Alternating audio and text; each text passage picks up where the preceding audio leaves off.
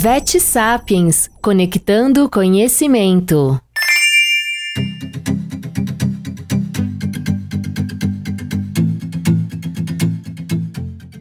Olá, colegas Vet Sapianos. Eu sou a Renata Aschker, trabalho com fisioterapia há 15 anos e vim falar aqui para vocês um pouco fora da caixinha. Né? A gente conhece e sabe muito sobre a fisioterapia em parceria com a ortopedia, com a neuro, isso está tá bem claro para todo mundo, mas o que eu digo sempre é que a fisioterapia vai muito mais além disso. Né? A gente tem é, uma importância bem significativa nos nossos pacientes cardiopatas, endocrinopatas, oncológicos, no, nos pacientes internados no intensivismo.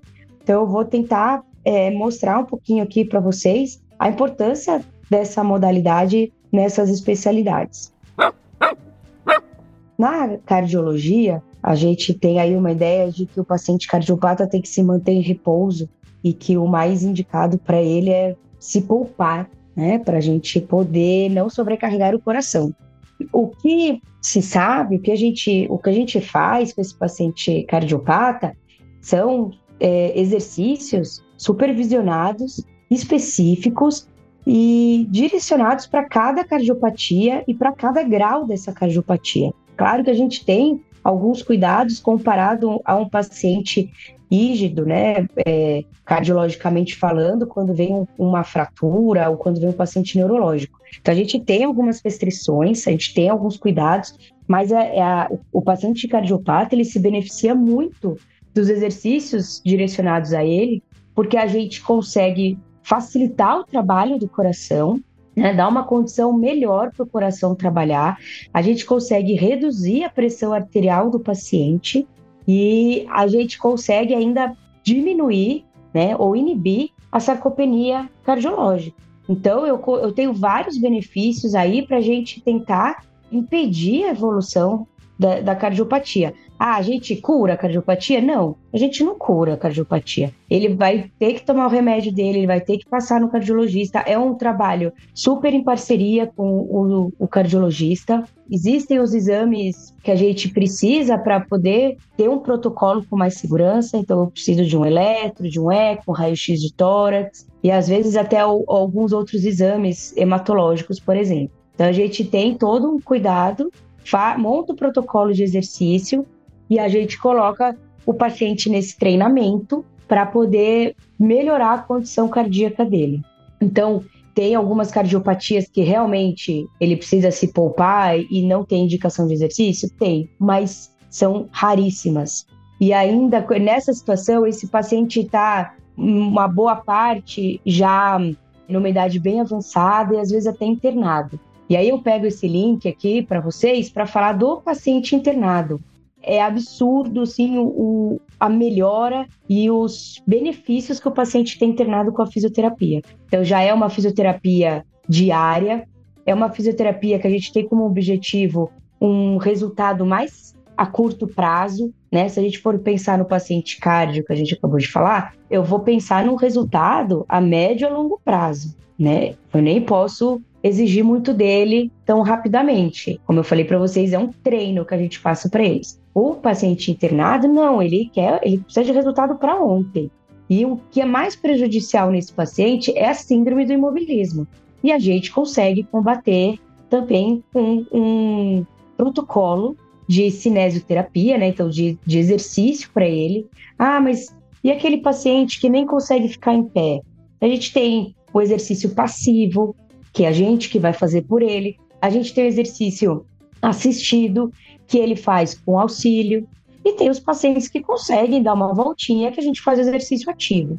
Junto disso, a gente, a gente associa massoterapia para melhorar toda a hemodinâmica desse paciente, fisioterapia respiratória, que é muito importante para evitar acúmulo de secreção no pulmão e aí alguma infecção oportunista, né? Além dos aparelhos, então controle de dor na internação é muito importante. E a gente consegue, tanto com uma, uma manipulação, né? uma, um tratamento manual, então alongamento, mobilização articular, liberação facial, como os aparelhos. Então, eu tenho a laser terapia, eletroterapia, que é o, o TENS, né? ele é um, é uma eletroestimulação transcutânea que a gente chama, é um aliado muito importante no controle de dor.